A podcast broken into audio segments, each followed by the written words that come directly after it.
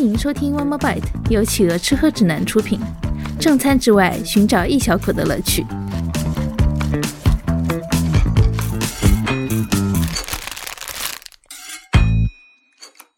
Hello，大家好，欢迎收听这一期的 One More Bite，我是翠翠，我是志伟。今天我们请来了企鹅的老朋友 Chris，一个在中国生活了十八年的老外。我们跟他认识是因为他在几年前用游标卡尺测量小笼包，这可能也是大部分人怎么认识他的原因。然后他最近又出了一本新书《羊盘》，写他在中国这么多年的生活经历和感受。所以今天我们就跟 Chris 来聊聊这本书的故事。所以出了这本书之后，你的生活会有什么很大的变化吗？I met a lot of new people. That's very good. That's it. That's the best part for me publishing a book uh, or publishing any project. Okay. Is the people that I meet afterwards. I meet a lot of interesting people that way. It's how I met you. 对，嗯。那这一次就是小笼包出来之后，你也认识了很多人嘛？这次这个书出了之后的那个情况，跟当时那个情况会有什么不太一样的地方吗 ？yeah, I mean the the index really went viral and blew up, and it was like two weeks of super intense media coverage and radio and TV and also at the time WeChat was much bigger than it is now, and this time has been more of a slow burn. There's been a lot of interviews, but they come out like I don't know once a week, once every two weeks. Uh, some events that I've done, so it's been much more steady but low key.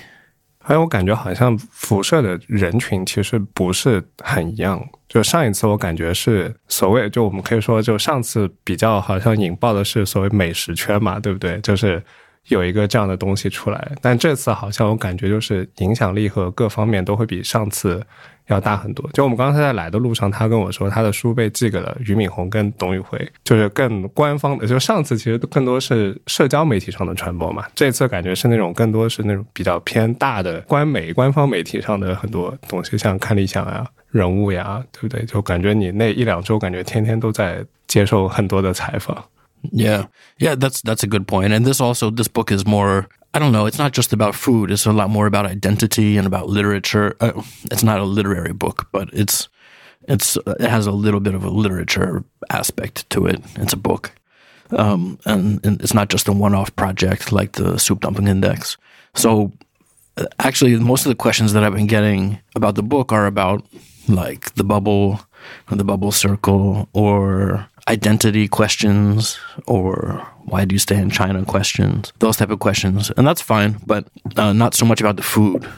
Actually, everybody finds something different in the book because the book is divided into three three parts, more or less. And the first part is kind of about identity, and the second part is about history, my family's history.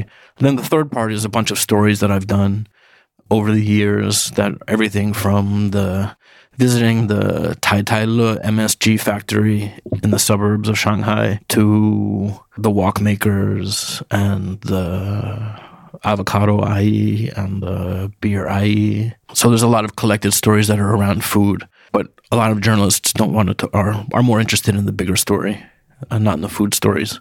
So I'm happy to talk talk about food stories with you guys today. 其实挺多人会把你那个书跟何伟和福霞写的挺多书放在一起去比较的，包括昨天晚上我看那个 Food One 给了他一个 nominate，就是年度美食作者，也是跟福霞的那个新书是放在一起的。我觉得这次就还是挺挺不一样的，尤其其实很多人会说，你你的这本书让很多人想起何伟很多年之前写的一些在在中国的一些故事。Yeah, I'm very honored about that. I don't think that my writing is nearly as good as, as Peter Hessler's writing. But the difference is also that Hessler writes about China, mostly about China and a little bit about himself. And my writing is mostly about myself and a little bit about China. So uh, I think that's the difference. But there is a similarity that we're both writing about kind of lives in China and contemporary China. 就比如当时在写这个东西的时候的 因为你当时其实是说是有一个出版的计划在开始写这些东西的，还是说是当时没有这些出版计划就已经在写这些东西？I just started to write for 小鸟文学. I didn't plan to write the book. I didn't even plan to write more than one article for Xiaoniao Wenxue. I thought it was just going to be one article. And then one article turned into two, turned into three, five, six. After five or six articles, then Xinjing Dian contacted me and said, Do you want to turn these articles into a book? And I thought, okay, that's that's a good idea. Let's do that. So I didn't I didn't really have a plan to publish it all together as a book in the first place. But then as I kept writing for Xiaoniao Wenxue, I knew that those articles were going to be put into the book. So I was trying to uh, make kind of a, a little series that made sense together. 那当时你在写这些尤其是在写自己的一些事情的时候，尤其其实也发生了挺多年之前的这些事情嘛。就写作的时候的这种感受是什么？就我其实还是挺好奇的。Well, it brings up a lot of emotions to write those old stories. Brings up a lot of memories. Some of the stories are very difficult to write, but I mean, I write in the privacy of my own home. I write at home, so it's okay to write that stuff. Take a break, come back, play with my cats, go back, start writing again, try again. You know, until I get it right. 你会觉得袒露这么多你的个人生活会不太舒服吗 ？is a little bit of a challenge for me. I was challenging myself a little bit to be transparent because I really believe in transparency and honesty. So the way I looked at it is like this. Like when I did the soup dumpling index, the soup dumpling index was an experiment in being extremely objective, as objective as I could be. I thought I'm just going to push this all the way to the objective limits and make it totally ridiculous. 我当时看完那个小笼包那个东西之后，我觉得那是一种很那个那个视角绝对不是说我今天要去 评哪个东西好或者不好，这个我觉得那个事儿挺行为艺术的。Yeah, yeah. The index is a whole other subject we could talk about, but at, at the at its most basic essence, the index was about being objective, and for this book, it was the opposite. This book was about being subjective, and it was about me. And I thought, all right, I didn't really plan to write about me, but if I'm going to write about me, then I'm going to write about all of me. I'm not, I'm going to make it as subjective as I can. So it was kind of the complete opposite of the index. In order to do that, I had to take a lot of the, as we say, take a lot of the skeletons out of my closet. I had to talk about the bad parts as well as the good parts. 就我会有一个想法，就是说，比如说你写这个东西的时候，你知道你的读者可能是很多的陌生人，那这个对你来讲会是一个会会是个问题吗 ？no, it's easier to write for strangers than it is to write for friends. 就 Chris 是一个什么样的人呢？就 Chris 的微信好友，就微信好友比较少。我知道他以前还删过一波。对他经他经常会把一些不了解的人把他删掉。我很惊讶他当时没有删掉我。对他删掉过我们一些认识的人，这样是。I'm sorry, I don't do that anymore. I used to clean out my contacts every year, but I don't do that anymore. 虽然你在中国生活了很长时间，呃，但其实你某种程度上来讲，一边是在观察，一边是在生活。然后其实可能我觉得，就这边会有很多你的朋友，但是我读完书的感受，跟我日常的这个感受也是，就是其实你并没有真正的说融合到这个地方。所以，其实反而对大部分，就这里大部分的人对你来讲，其实还是一个陌陌生的环境。然后在写这个东西，其实我我觉得可能挑战会会小一点。如果真的是到一个特别熟的熟人圈子，比如说你不管你的工作也好，还是生活也好，还是什么也好，都是跟很多你的更多的社会关系在一起，那个我觉得可能会不会更难一些？如果要写这么私密的一些事情的话。Yeah, I, I mean, I don't even know how this. how publishing it may have affected my relationships with some people. I think there are probably some people who makes makes them feel uncomfortable.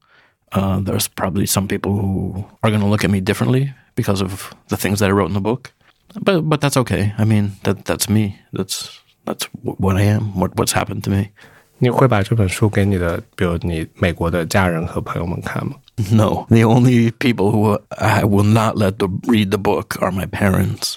And actually, I told them that I wrote the book in Chinese. I don't think that my mom should read all the things that are in the book. So I'm not going to tell her that I wrote that I wrote it in English. No, this stuff is too sad for a mom to read, I think. The stuff about depression, the stuff about divorce. It's too hard for a mom to read about her son, I think. 对，我想我想说，就是那比如说你周围的这些朋友们读完书之后，因为我知道，就书发表之后，肯定就是在媒体上也有很多报道啊，什么东西肯定挺多嘛。就是对你个人的生活会有什么变化吗？It's just made me busier giving interviews. okay. But it hasn't really had any major impact on my life. My my day to day life is the same. I still travel to research stories. I stay at home writing. I, I go meet friends for you know a coffee or a tea. It's still the same life that I had before. I haven't suddenly become rich or or famous or anything like that. Yeah, maybe maybe it will happen in the future, but so far so good. 但因为我知道可能我要跟你录这个播客，所以一直没有找你聊聊这个书。但比如说你周围的其他的那些朋友会跟你聊书里面的一些 Not really. You know, it's funny when I've given the because because I do have an English version. It's just a PDF. When I've given that to friends of mine who are also foreigners here to read, their response is zero. They actually give almost no response because I think that for them, a lot of the stuff that I cover in the book is not new.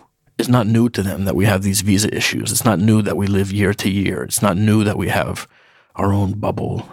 You know, I mean, I think that some of the things that I wrote in there, maybe they they haven't thought about, like the way that we assess each other in our social circles or or things like that.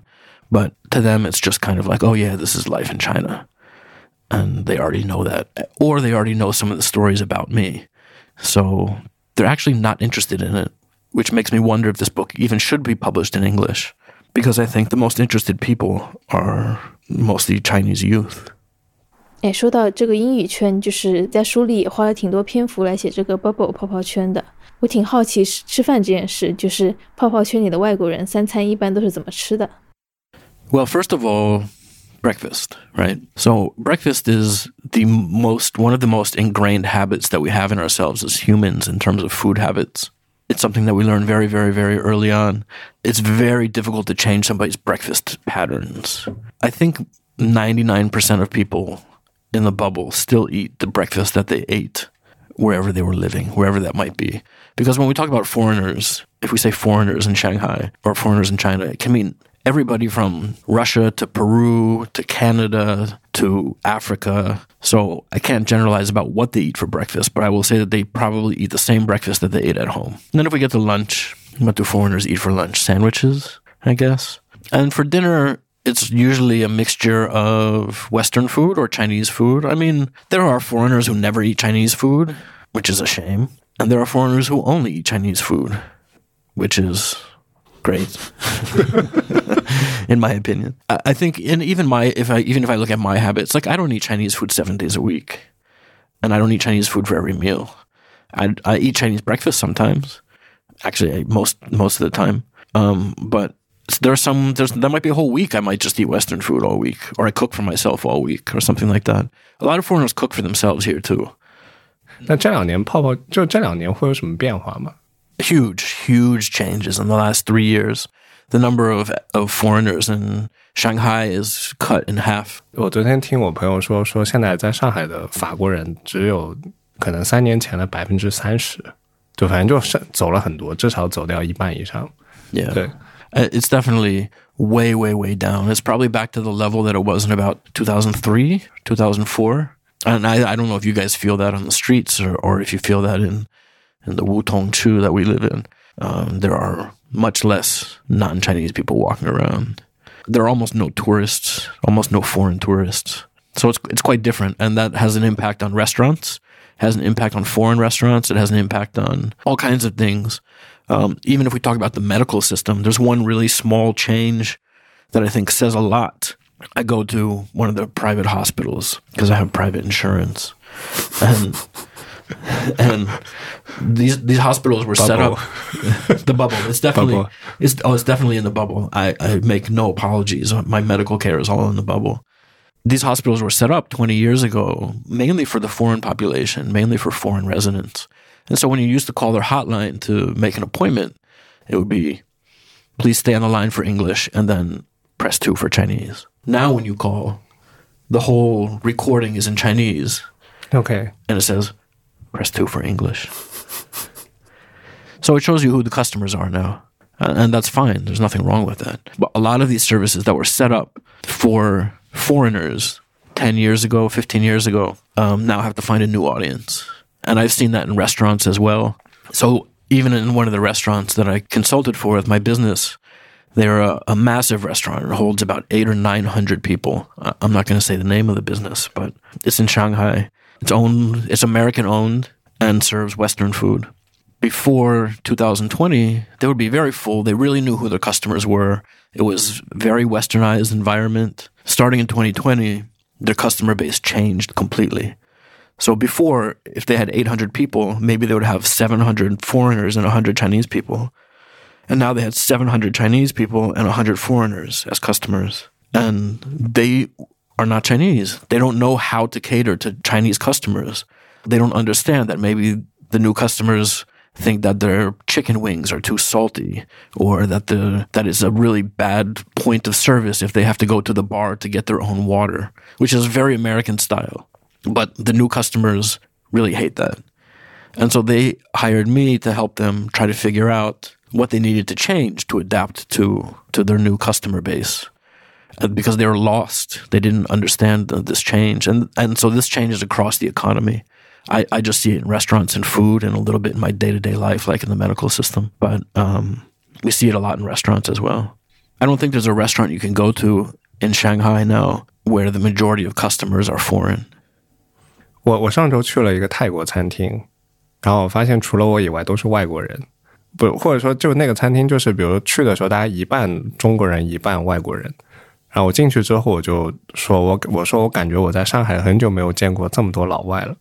Yeah, and you- I mean, there used to be restaurants you could go to and it would be all foreigners. You don't see that anymore. Maybe you see a handful, or like you said, maybe half. And then you feel like, oh, this is weird. 呃，所以泡泡圈这些餐厅，它想吸引中国顾客的话，你刚提到有些餐厅会来找你做咨询， 那这些餐厅它想从面向泡泡圈变成面向本地的话，一般会做哪些变化呢？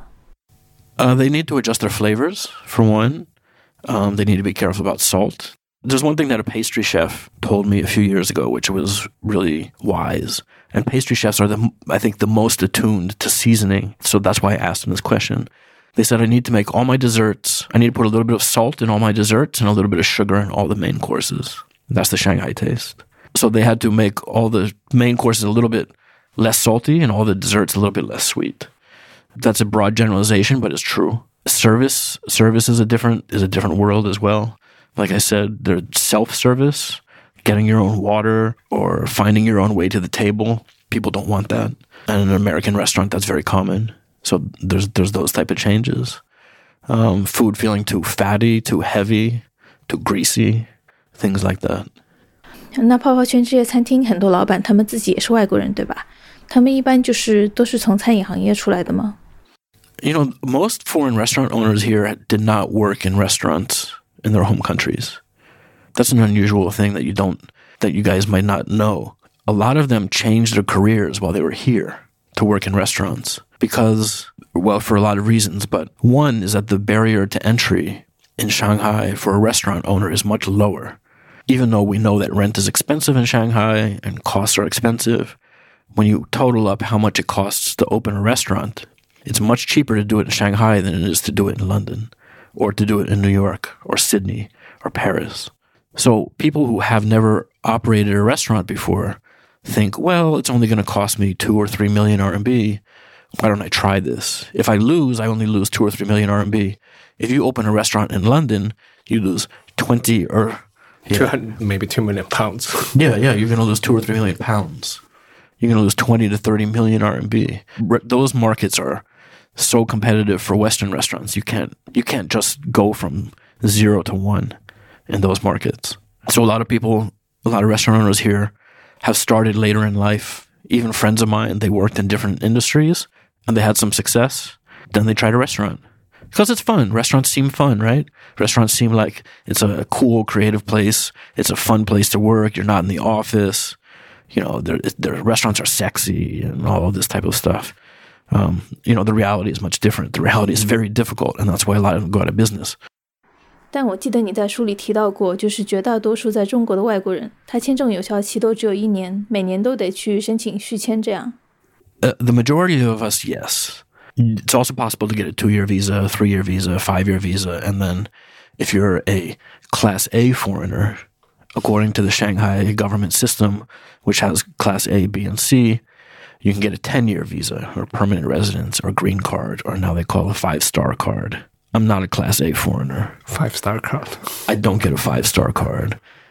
There is also Class C, which tends to be service workers and chefs, actually, mostly. And the government is trying to eliminate those Class C visas. And then there's Class B, which is all the average Laowai, and that's me. So my company is not massive. I don't have a ton of em- I have employees, but I don't have a ton of employees, and so I don't qualify to get a three-year visa or a five-year visa or a ten-year visa. So it part of it has to do with my my career path, uh, which has jumped about. So the government is reluctant to give me, you know, five years. So for me, it has always been year by year. So where are we? The end of December, I need to start submitting my documents for my 19th visa. OK，现在这个时间会比之前会变得更困难，因为我记得前两年你有一次跟我说过说，好像政策有段时间还是比较收紧的。 Every year, the policy is a little bit different. Every year, it's a little bit more strict. The government, which has every right to do this, and I totally understand, but the government is trying to promote Class A foreigners, people who work in AI, machine learning, professors, pharmaceuticals, engineers, OK，哦、the oh, yeah, type of yeah, yeah. industries that, that are really supported by the people above. Everybody else is kind of permitted to be here. We're allowed to be here. But the Class A ones, are welcome to be here。yes. 那如果一个外国人是餐厅老板的话，他的签证有效期可以更长吗？ Uh, this is a slightly difficult question because a lot of restaurant owners don't actually own their own companies. They don't want to be the legal rep on their company in case something goes wrong. So when they apply for visas, even though their company might have 20 or 30 or 50 employees, can still be difficult. I know one chef here, and I will not say his name, but you guys can guess. He has three Michelin stars. He's in Shanghai. There's only a couple of them. Last year, he had trouble getting a visa because he was changing his company structure from his restaurant company to a consulting company. He's been here. Okay, if I say this, you still won't know. He's been here more than 15 years. 你就直接报 他的身份证号码吧。 No, no, you still you don't know. There's a there's a couple of them. OK， He was he was almost not able to get his visa. He has three Michelin stars here. He employs like 60 people. So it was even difficult for him. And I was really surprised by that because for me as a low class Laowai, I'm not surprised that it's a little bit difficult to get a visa, right? But he's very much a high class elite expat. And even for him was was quite difficult. So chefs don't qualify as class A foreigners for sure. And restaurant owners don't either. 哎，我想起来，就是海外中餐厅是会做一些改良中餐的嘛，但是中国人去吃的话，有些餐厅会拿出那种正宗的隐藏的中文菜单。那泡泡圈里的餐厅会有针对外国人的隐藏菜单吗？ Oh, that's a really good question. No, I don't think there are like secret secret foreigner menus at Western restaurants. Uh, once in a while, if you know the chef, maybe they have some special cheese, maybe, or they have some special product that they smuggled in a suitcase back here. Usually, it's alcohol because they usually it will be a bottle of wine or a bottle of liquor that they brought back in their suitcase. Yeah, the tax is so high on that type of stuff. I had a friend who went to the cheese counter, an American chef, and he was in Paris, and he went to the cheese counter before his flight at a at a supermarket before his flight back to Shanghai, and he bought everything at the cheese counter. He bought like 20 kg worth of cheese. And the lady at the cheese counter is like, "Who are you? What are you doing?" And he's like, "I live in China. I need to take this back." And so he brought it all back in a suitcase, and and uh, that was the supply for his cheese plate at his restaurant for like six months. So once in a while, you, yeah, I guess you do have these kind of like special situations, but there's not a special there's not a special foreigner menu at Wagas, for example. 但这个就有点像什么，中国顾客现在也很喜欢去找他们比较熟的那些厨师，给他们弄点隐藏，off 对 menu. off menu 啊，隐藏菜单什么的。然后这个就是一种 privilege 的体现嘛，yeah, yeah, 对吧 yeah, we do have that. 对，sometimes。但我觉得现在比如说，我觉得他写的那些，就 Chris 在书里面写的那些泡泡圈的那些餐厅，我觉得可能跟此时此刻的就上海的就整个餐饮行业的情况都有点不太不太一样，甚至我都在想，现在还有那么多所谓的就是，就尤其像现在刚才你讲的，就上海老外少了那么多。啊，我首先有个问题，就是当你被叫老外的时候，会觉得被冒犯吗？被冒犯。对，被 offended。No, not really. It depends on my mood. I guess if I'm grumpy, yeah. if I'm grumpy, sometimes sometimes, uh, but whatever. It's just a word. 就像现在这样的，就是我们刚才讲，就上海少了那么多外国人的情况之下，现在还会有那么多的所谓的泡泡圈餐厅吗？就比如我知道以前那个龙门阵川菜嘛，就是一个很挺挺典型的一个，就是大家会说就龙门阵花马天堂。还有还有还有什么地方？就那那几个就是典型的，就是上海老外会去吃的中餐中餐厅嘛。但就像你讲，就是我我最近一次去龙门阵，我发现里面几乎没有老外。因为他开的位置也很好嘛，在那个武康武康亭那个地方，现在就是也是基本上就是上海周末人最多的地方，然后基本上老外也不会去，周末也不太会去武武康路。No way, we don't go. Too expensive for 老外。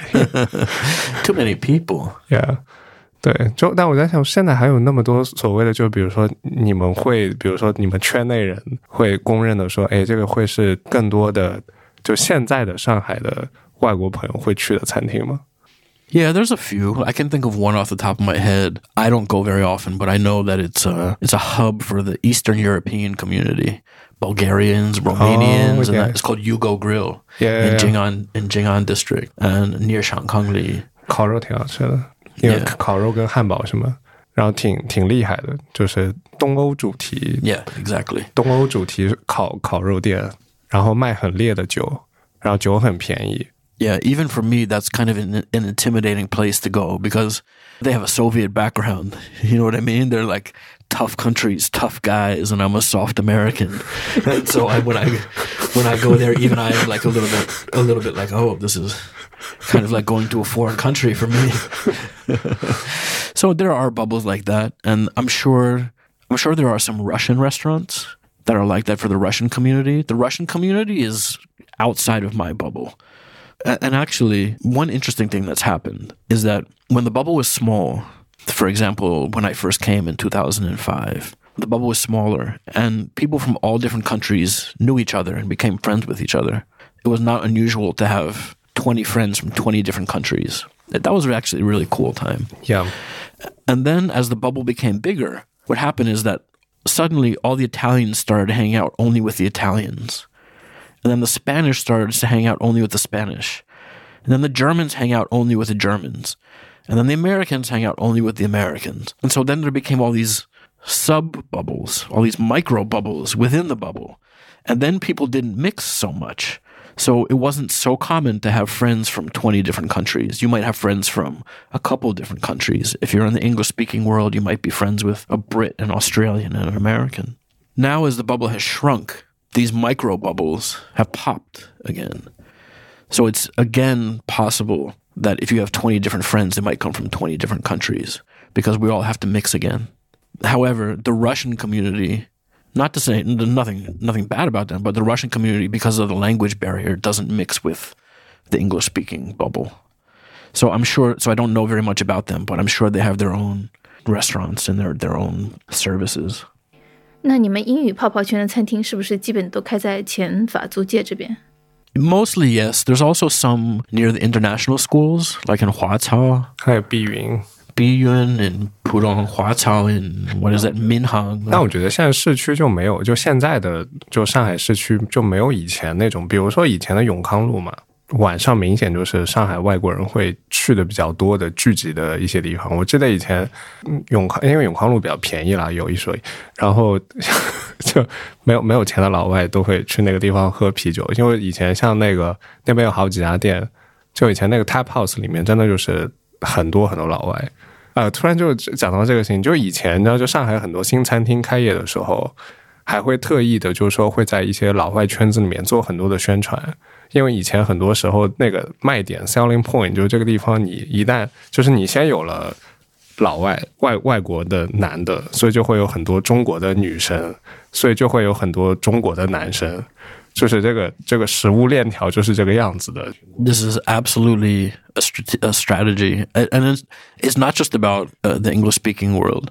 It's the same way. It works the same way, even if we think about Japanese restaurants. If you and I are thinking about, all right, let's go to a Japanese restaurant, and we're going to think about, let's go to one that's more authentic, and then we're going to say, oh, I know this one. It's all Japanese people.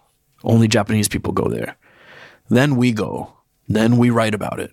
then more and more foreigners or more and more Chinese go. And then slowly it becomes more and more Chinese are more foreign and less Japanese. Then Japanese customers are like, eh, I don't really go there anymore. It's changed, right? And they find some other place that is more authentic or that they like better. And that, that's what we do as well. I mean, the way that mar- the marketing funnel used to, or the marketing chain used to work uh, for expat restaurants is first for, for a Western restaurant, first you get all the foreigners to go there.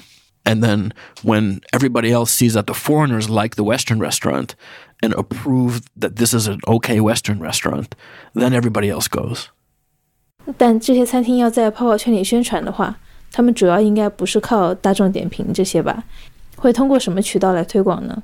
There used to be a lot more English language media in Shanghai, and there's been a big consolidation for many reasons in the last several years. So now there are just just a handful of English language food focused media. Actually, I can only really think of one that's just dedicated to food, and they're basically heavily funded by advertising. So they're kind of like advertising seventy percent. seventy percent average. Yeah, that's a good that's a good ratio. They're about seventy percent advertising. So at the moment, there really is not any great way for people to find out about Western restaurants in English a lot of the Western restaurant owners they don't understand Dianping.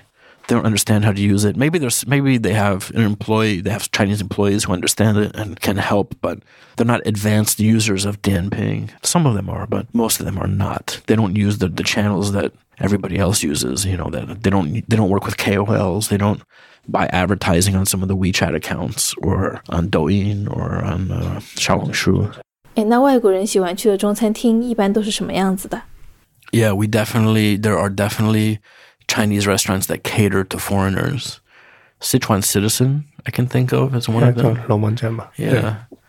Um, like you mentioned before, um, Lost Heaven, but actually the one on Gaoyoulu is out of business, and I don't know about the one on the Bund. There used to be more, actually.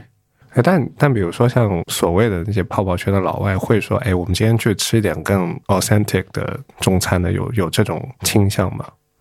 There are some of there are there are some. I mean, there's if we say foreigners, it's a big diverse range of people. So there are everything from people who hate Chinese food to people like me who are constantly searching Dianping to try to find some new regional food that we've never had before. So there's there's everything in between. 那我其实我我刚刚在在说这个的时候，我在想，就是曼谷 和上海，就因为都是比如说有挺大的外国人社群在那个地方那些地方工作跟生活的，但我自己感觉那个状态还是挺不一样的。 It's a bad business idea to focus on foreigners in any industry right now. But we see that especially in restaurants. I can just think of before there was so many different types of foreign restaurants here.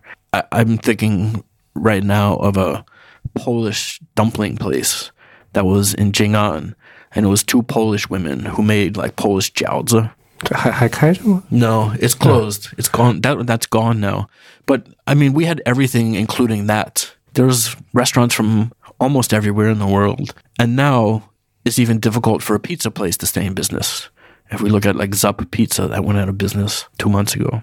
So the dynamics have changed dramatically, and I think that we're going to see a lot less variety and a lot less experimentation.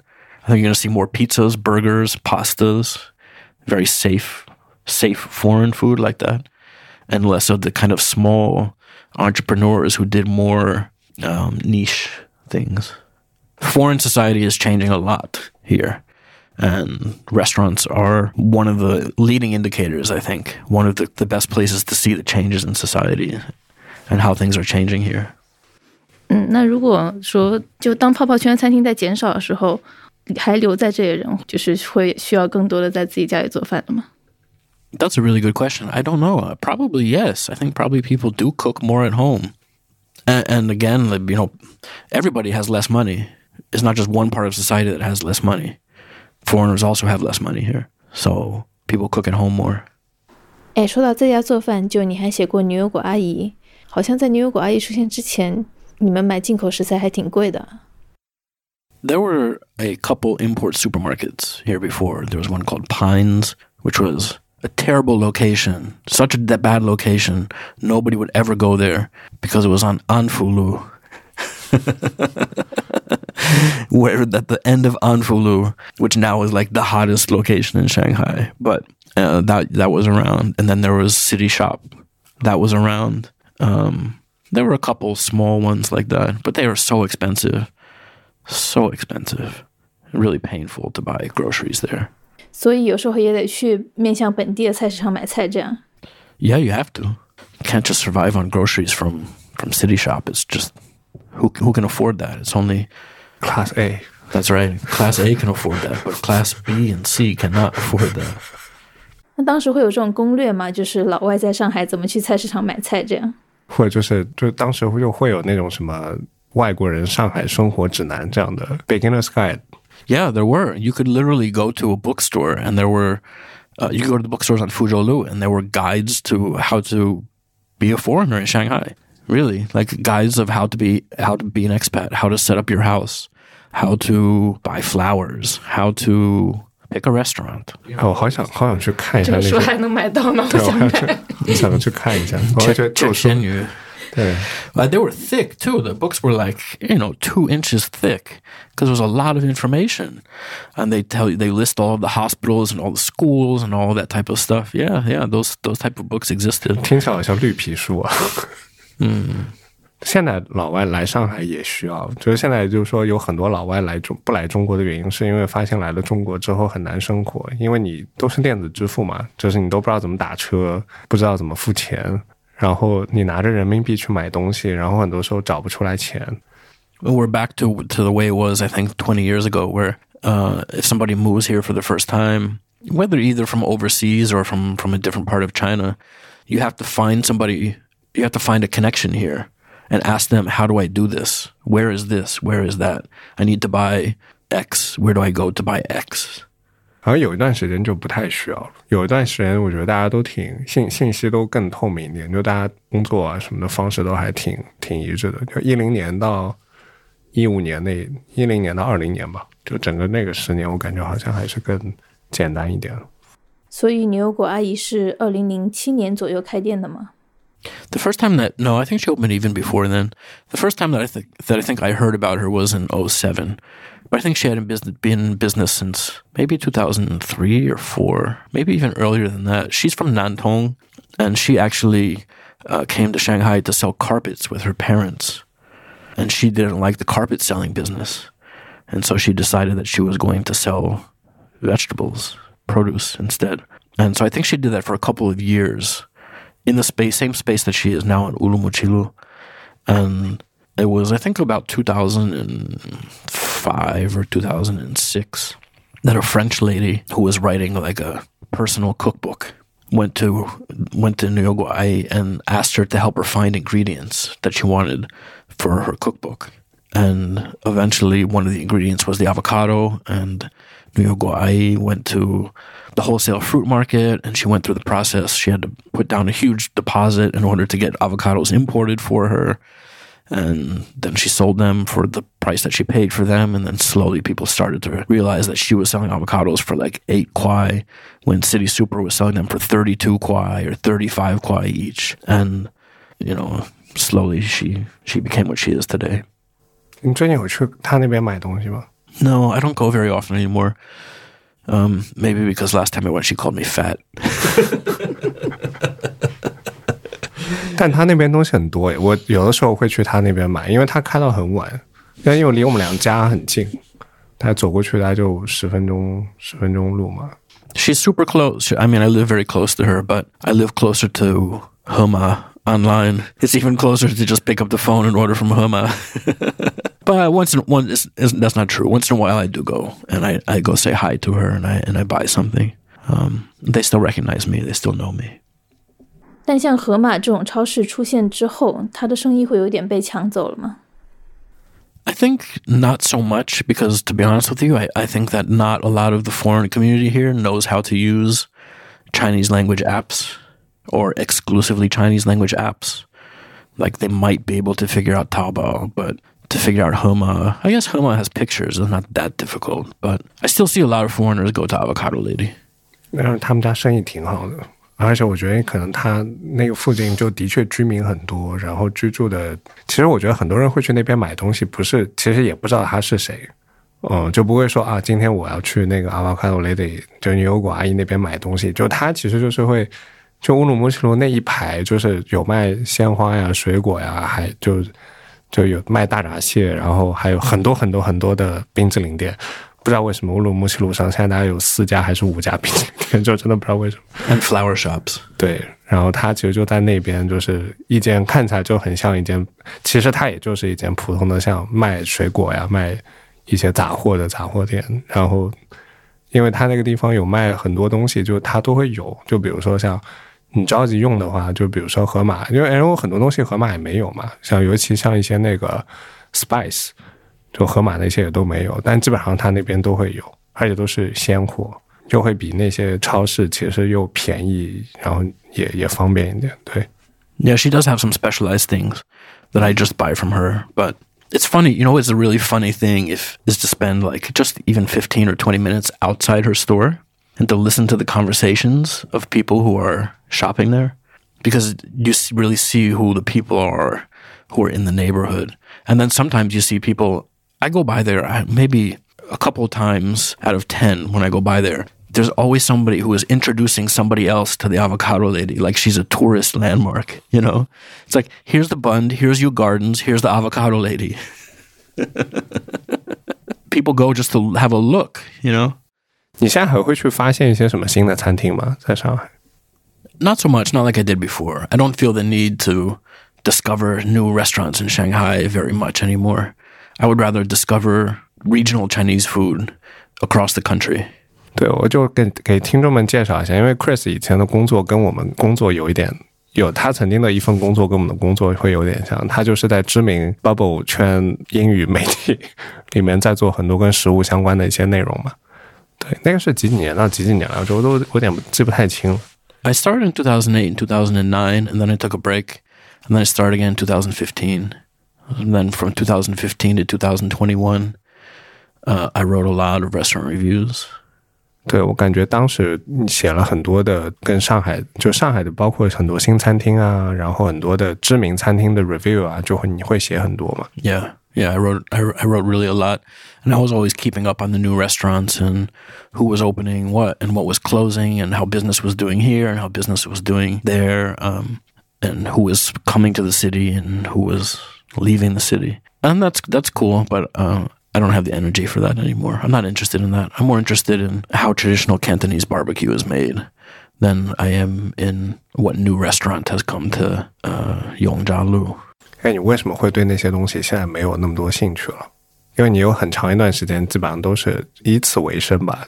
for me, it's more exciting to discover a new technique that is traditional than it is to see a new restaurant in Shanghai because I don't think that a lot of restaurants in Shanghai have new ideas. I think there are a lot of them doing the same thing over and over and over again. There aren't as many restaurants, to, to my knowledge, that are doing something totally new. And for me, in order to find something that's very new to me, I need to travel outside of Shanghai now. The Shanghai restaurant industry while very large, still feels a little bit s- small to me in some ways. 就你刚才那个想法是之前，比如说你在写很多新餐厅啊或者餐厅评论的时候有的，还是说是最近意识到的这个这个事情？ Yeah, that I realize now that I that I'm not that interested in it. 但但你之前写的东西，写那些的时候是没有这个感受的，是吗？ No, I was also interested. I'm also interested in what happens in Shanghai, but the balance has shifted. Whereas before, maybe I was, I don't know, 80% interested in Shanghai restaurants and 20% in the rest of China. Now I'm 80% interested in the rest of China and 10% interest in, in what happens in Shanghai.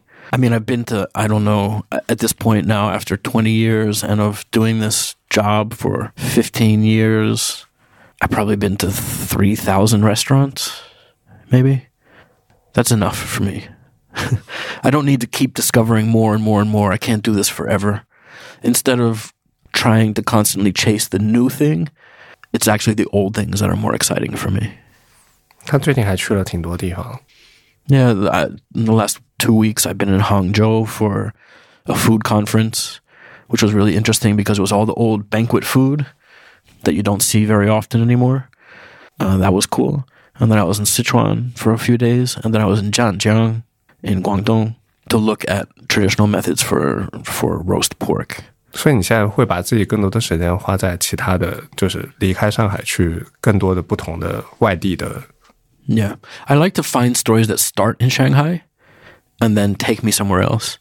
So, for example, for, when I talk about Cantonese barbecue, the way that I started this is I was just looking at like a, the window of a Shaola store, and I was thinking like, what's the roots of all of this? Like, where does the technique for the roast goose come from? Where does the technique for the roast pork come from? And so I started researching that and figuring out that roast goose is from Xinhui, or like that's the famous place now for it. And that these different types of roast porks, well, there's different types, but could be from Guangzhou or could be from Western Guangdong in the Guangxi area. I like those type of stories. I've always wanted to do a story. I have a I have a restaurant. People always ask me, "What's your favorite restaurant?" And I I never answer them.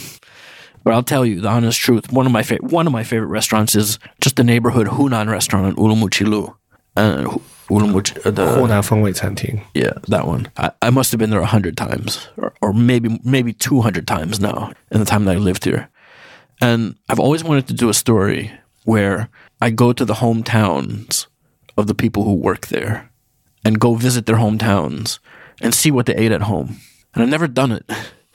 I haven't done it because I think it would be weird if I approached them, and I don't want to ruin my relationship with that restaurant.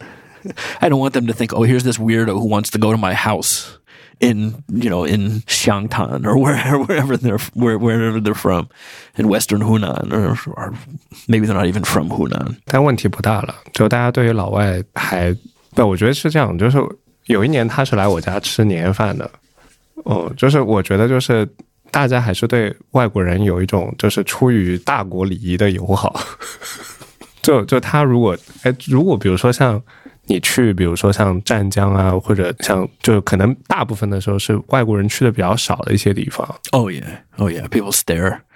People stare at me. People wondering like, what the hell are you doing here in like rural Guangdong? It's not like we're in we're in Zhanjiang, but we're not in the city. We're in the countryside. And then and then I show up.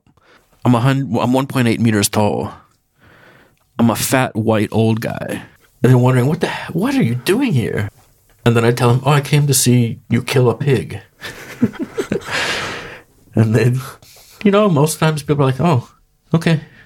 对， And then it's fine. It's not a problem, actually. It's not really a problem. 大部分时候我觉得你应该还是 Yeah, people are friendly. 对 People are friendly. 挺友好的，对。 People are nice to me. 在你们家年夜饭是发生了什么事情吗？没有，就是就是我我我爸妈就特别的友好，就是 不是那种比如说你比如说叫一个朋友什么去家里面那种友好，是那种那种友好。突然之间就感觉不是说是作为比如说我是一家之主，你知道，就是那种招待客人的那种，他已经是上升到那种就是外交形象对外交形象。但我觉得他适应的也蛮好的，就是对于这种他，我觉得他有一种就是有一种习惯性的方式去对待这种过度的热情。Uh, people ask me in interviews a lot, like, oh, do you find that people are unfriendly to you because of your identity, because of the country you're from, or whatever? I almost never find that. I, and that's one of the great things about food is that I can show up in Huanghuaicun outside of Zhanjiang. And if I just say, I'm there to research your food, I'm here to see how you make dinner, people are like, oh, okay. Like food is this this great connector. If I showed up there and I was like, I'm doing a study on your consumption habits or something, then it might be weird. But when you show up and you're like, well, I want to see like how you guys make these pigs. We can connect and it's okay. So that's one of the reasons why I love food so much.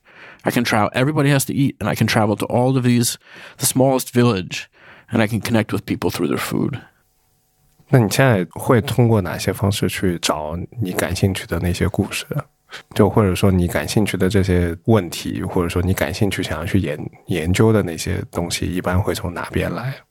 I have a lot of ideas. I don't know where they come from all the time. They come from all kinds of different experience that I have of things that I read, things that I see. I'm also a very curious person, so I, when I see something, I, I ask why a lot. and I also want to know the background of why things are. like, why are these the things that are in the window of a Shaola store and not other things? Why does this lady sell avocados? Why does this lady have 150 types of imported beer and no customers? Those type of questions are really what drive my, my stories.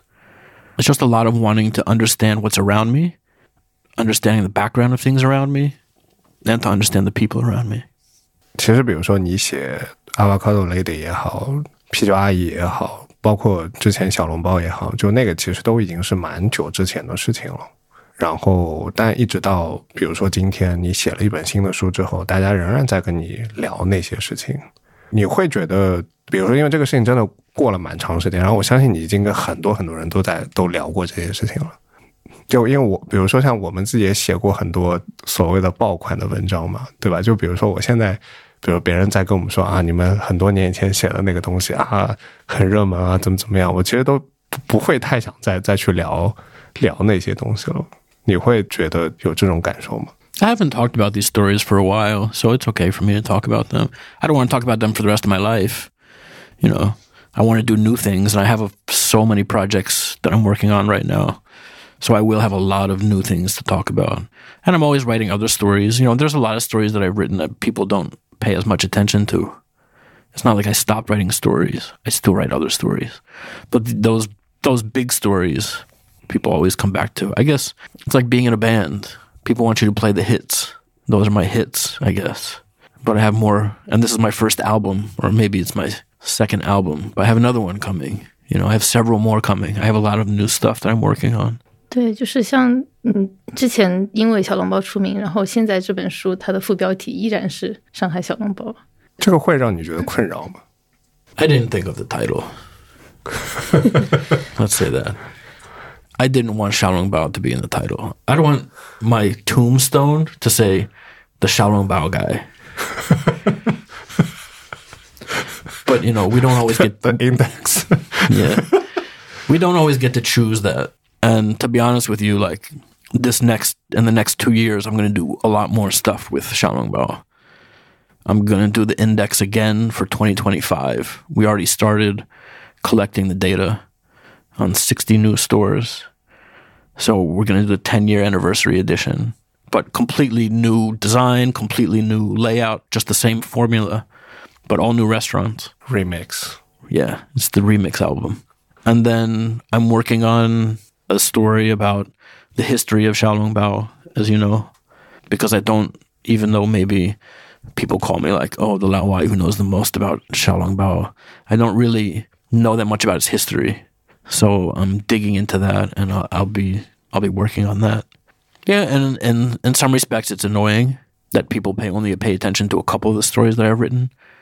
But uh, on the other hand, I'm just flattered that people pay attention to anything that I've written at all. You know, nobody has to pay attention to me. Nobody has to. Nobody has to talk about anything that I've done. So I'm I'm very lucky that there are a few things that people want to talk about. 呃，那说到写作，我知道你在写视频之前已经做了十几年厨师。我们会觉得厨师写食评这件事会有更多的专业优势吧？但你在书里说，其实你的厨师经历对写视频反而有一些负面影响。Yeah, yeah, it had a. uh, my kitchen experience was both positive and negative uh, on my writing. So on the one hand, I knew more about food than anybody else who was writing about food. I knew more about how it was made, how it was produced than anybody else. On the other hand, I had no idea what it was like to be a customer. Really, I had I didn't understand what it was to be a customer. So when I went to the restaurants to review them in those very early days, I was looking to see was the food absolutely perfect. And that was my only my only standard. I didn't care about the service, I didn't care about the price, I didn't care about the environment. I didn't care about anything else. I only cared was the food perfect or not. Well, that's obviously a really stupid way to look at a restaurant.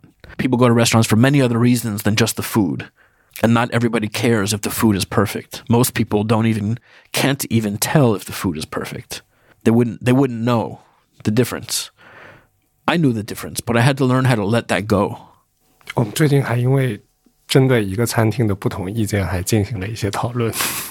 你们的分歧是在于什么方面？差不多就是他刚才说的嘛，他就觉得那个那个是做的很好的菜，但是我就是觉得说那个东西可能有点定价呀，目标人群不太清晰，然后就就很贵了，就会就会有一些其他的因素，会觉得说它是一个综合性的东西嘛，那就是就不是说它肯定对于一部分人来讲是个很好的餐厅，但可能对于大部分的普通的一些受众上来讲，那个东西它其实会有一些挑战。 I st- and so I still, you see, I still have this problem sometimes. Well, I won't say it's a problem, but I still have this th- this view. I look at it from a professional perspective, A- and now I can do that more because I'm not writing restaurant reviews so much. But when I was writing restaurant reviews, I also had to th- consider what's the average person's perspective. That took a long time to learn.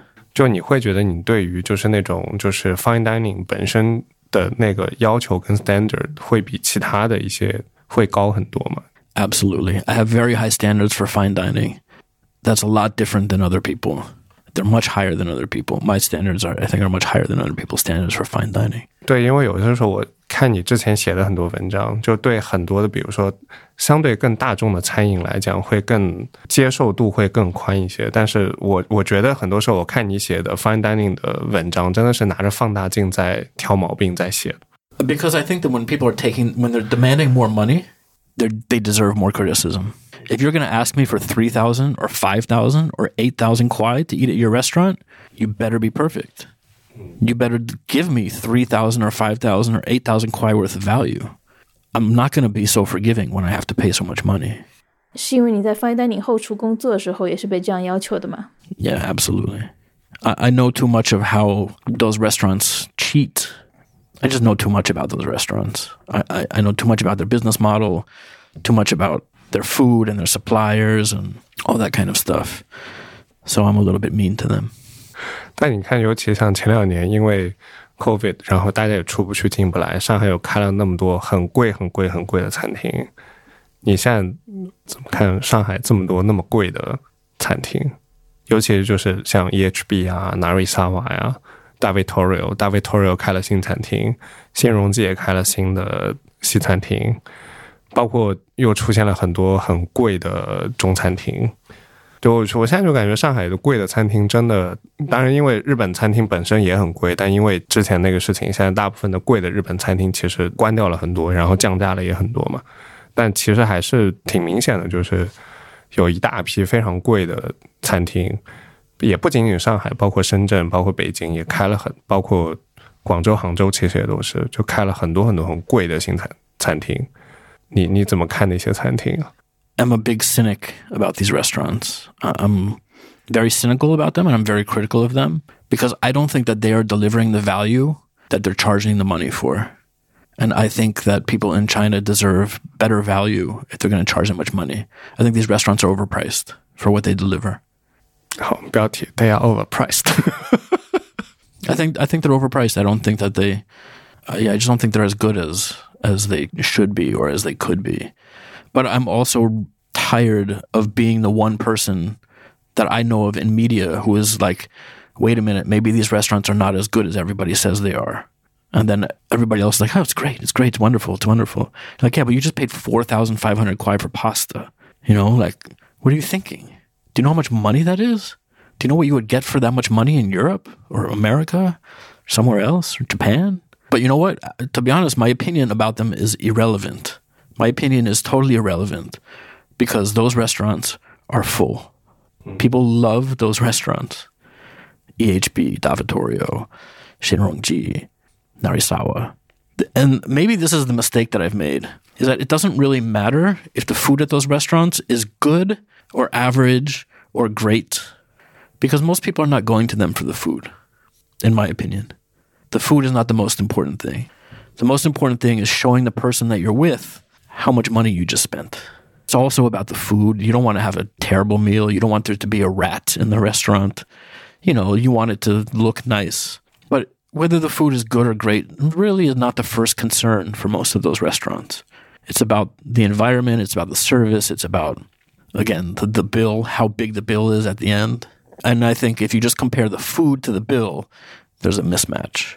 但现在应该真的在好好吃饭的消费人群也在变大了。 就这个我也觉得挺挺明显的。就这两年，的确我就觉得说，有钱人也不是傻了，对不对？就是他们可能经看的多了之后，尤其现在又能出国什么的，所以其实对一些东西的评判标准其实还是在的。可能未来会会更多吧，我不知道。所以中国的高级餐厅都比别的国家贵很多，是吗？Yeah, a lot of it I think is overpriced. There are maybe some exceptions. Maybe if they're using really fantastic ingredients that are hard to get and expensive to get. But generally, yeah, I think it's generally quite overpriced. I don't pay that much money for those restaurants. I won't go to those restaurants at all. I'm not paying 4,000 kwai to go to EHB or 5,000 kwai to go to EHB. That's that's that's too much for me. But the other thing is like, you know what? I've been to a lot of those restaurants and they're not exciting to me anymore. So maybe I'm just over it. Maybe it's just me. Maybe I'm just over it. Because if, if I have 5,000 kwai to spend on food, I would rather buy a plane ticket to Guangzhou for 2,000 kwai than spend 3,000 kwai to eat around Guangzhou, to eat Chinese food around Guangzhou. I don't want to spend 5,000 kwai in one night on Hongshan Lu. but hey, that's just me. That stuff is not for me anymore. And thankfully, because I don't have to do restaurant reviews anymore, I don't have to go to those restaurants anymore. Before, I had an expense account. Before, my company paid for me to go to those restaurants. If it was just me, there's no way I'm going to spend 5,000 kwai to go have dinner there. 现在除了比如你刚刚说广东以外，现在在国内还有哪些地方会让你觉得说你想之后多花一些时间去多探索一下的？ I would like to travel a lot more in Sichuan. Sichuan, Chongqing, Guizhou also. I think for me, also Fujian. I'd like to spend more time in Fujian. Is still gonna live in Shanghai? Yeah, Shanghai is the most comfortable city. I mean, my home is here, my memories are here, my friends are here. Every everything for me is here in Shanghai. And it's so convenient to get to everywhere. There's flights from here to everywhere I want to go. 我记得我好像以前问过你这个问题，就是你你会有想象说，在什么情况之下你会离开中国吗 If food becomes a restricted topic, I'll leave. ？OK， If we can't talk about food, then I can't be here. 那你有想过你要是突然拿不到签证咋办吗？ Oh my god. I don't want to think about that. I mean, I would have to leave. I'd have to figure out some other way to stay. I don't know. You want to get married? Will you marry me? It's not allowed. It's not permitted. Do you have a sister? uh, I don't know. I'll figure something out. You know, I've been here long enough. I know I'll, I'll have to figure something out. If I don't get it, I have to leave, uh, to be honest with you. Um, but I'll figure some way to come back. I'm always going to be connected to China, so. 那今天我们就先聊到这里，谢谢 Chris。如果听友们对《洋盘》这本书或者对 Chris 的故事还有什么感兴趣的问题，欢迎给我们留言。谢谢大家收听，下期再见。thanks. Bye bye. 再见，再见。再见。